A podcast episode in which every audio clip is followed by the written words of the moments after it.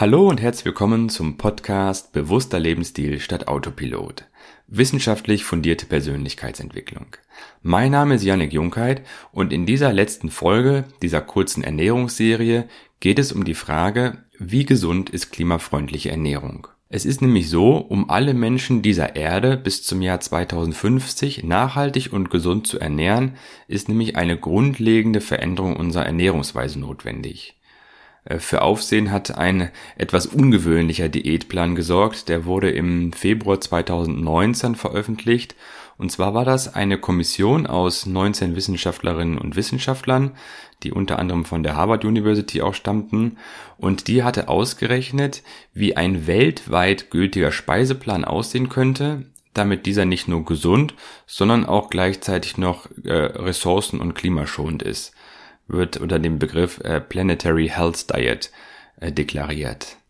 Zustande gekommen ist dieser Plan durch umfassende Literaturrecherche, anerkannte Ernährungsempfehlungen und auch Ergebnisse der Gesundheitsforschung. Und die daraus abgeleitete Ernährungsweise, die besteht größtenteils aus Obst und Gemüse, Vollkornprodukten, Hülsenfrüchten, Nüsse und ungesättigten Fetten. Würde dieser Ernährungsvorschlag weltweit umgesetzt, so rechnen die Autoren vor, gäbe es keine Mangelernährung mehr und ungefähr 11 Millionen Vorzeigetodesfälle durch ernährungsmitbedingte Erkrankungen könnten verhindert werden. Doch starten wir direkt in den Inhalt. Wissenschaftler sind sich einig, dass man tatsächlich noch nicht alles über die Klimagasemissionen der Lebensmittelproduktion weiß und äh, auch diese teilweise für ein Produkt sehr stark variieren können. Und zwar liegt das unter anderem auch daran, dass manche Ökobilanzen nicht den kompletten, also den gesamten Wertschöpfungsprozess mitkalkulieren. Beim Rindfleisch ist es so zum Beispiel so, je nachdem wie man die Systemgrenzen setzt, kommt man auf Werte zwischen 11 und 110 Kilogramm CO2-Äquivalente pro Kilogramm Fleisch. Also ist doch eine recht starke Schwankung dann auch in den einzelnen Werten.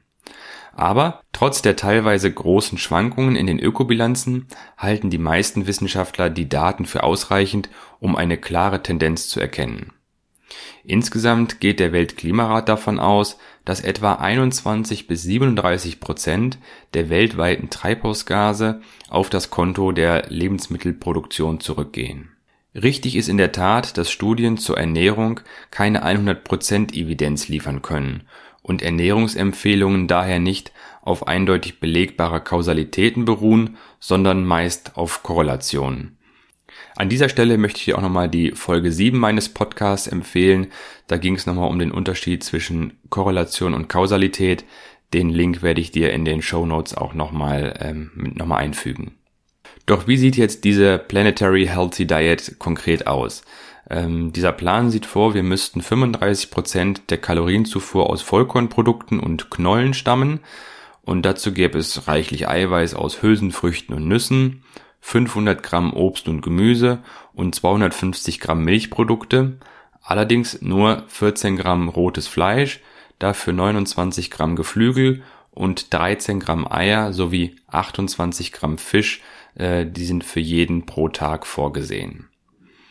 Details zu den einzelnen Lebensmittelwarengruppen und auch die Spannweiten, also werden auch Spannweiten mit angegeben. Die findet man unter anderem auf der Seite des Bundeszentrums für Ernährung. Ähm, da findest du den Link auch nochmal in den Show Notes.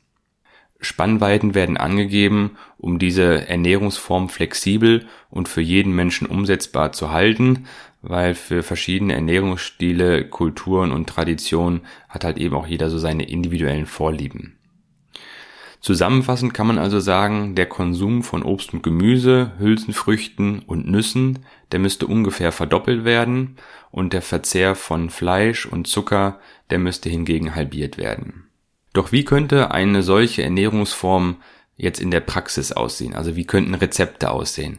Und hier möchte ich gerne mal ein paar Beispiele nennen. Zum Beispiel kann man den Tag starten, ein Frühstück mit einem Vollkornbrot mit einer Käsescheibe. Und dann nimmt man dazu über den Tag verteilt täglich eine große Portion Gemüse, also 300 Gramm pro Tag auf, davon 100 Gramm rotes und 100 Gramm grünes Gemüse. Und mittags kann man dann zum Beispiel Vollkornnudeln mit einer Tomatensauce essen, wobei man bei der Tomatensauce dann Linsen statt Hackfleisch verwenden sollte. Abends dann einen kleinen Salat mit Nüssen und einen großen Apfel. Zusätzlich ist es definiert dann über maximal zwei Eier pro Woche, ein Fischfilet pro Woche, ein Hähnchenbrustfilet pro Woche und ein kleines Rindersteak pro Woche. Besser noch eigentlich alle zwei Wochen, äh, sonst müsste es ein sehr kleines Rindersteak sein. Doch es gibt auch einiges an Kritik an dieser Ernährungsform. Die Kritik ist unter anderem, dass diese Ernährungsform nicht ausreichend Nährstoffe liefert oder die Ursache auch für Übergewicht und Folgeerkrankheiten sein kann, weil sie mehr als 50 Prozent Kohlenhydrate und weniger tierisches Protein vorsieht. Sicher ist, dass diese Ernährungsempfehlung nur als Richtwert fungieren kann. Die einzelnen Länder müssten natürlich das dann entsprechend äh, auch national anpassen. In vielen Ländern ist es dann auch weiterhin so, dass die Menschen ihre Ernährungsgewohnheiten auch sehr radikal verändern müssten, um diesen Vorgaben der Planetary Healthy Diet zu entsprechen.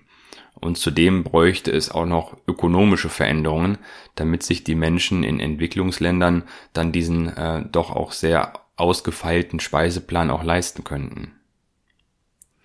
Auch wenn es sich zunächst um ein Modell handelt, das nicht kurzfristig in die Praxis umgesetzt werden kann, zumindest nicht auf äh, für die breite Masse, dann zeigt dieses Modell aber trotzdem, dass es bis zum Jahr 2050 möglich ist, etwa 10 Milliarden Menschen auf der Erde nicht nur gesund zu ernähren, sondern auch noch dabei den Planeten zu schonen und klimafreundlich sich zu ernähren. Damit dieser Plan in die Praxis umgesetzt werden kann, müsste allerdings meiner Meinung nach massiv in den Markt eingegriffen werden, etwa mit einer Klimaumlage oder mit einer Kennzeichnung für klimafreundliche Lebensmittel, um den Verbraucher eine nachhaltigere Wahl zu erleichtern. Denn momentan ist die Verantwortung sehr stark auf das Individuum verlagert und das ist in diesem Bereich nicht zielführend. Vielen Dank fürs Zuhören. Ich hoffe, du konntest einiges für dich mitnehmen. Unter anderem vielleicht, dass äh, es nicht immer eine strenge Diät sein muss, die man machen muss, sondern äh, eine grundlegende Veränderung der Ernährungsform hin zu mehr Obst und Gemüse und mehr Vollkornprodukten führt nicht nur dazu, dass du dich selber gesunder und fitter fühlst, sondern sorgt auch noch dafür, dass deine Enkelkinder auf einem sauberen Planeten wohnen können. Ich danke dir und bis nächste Woche. Liebe Grüße, dein Janek.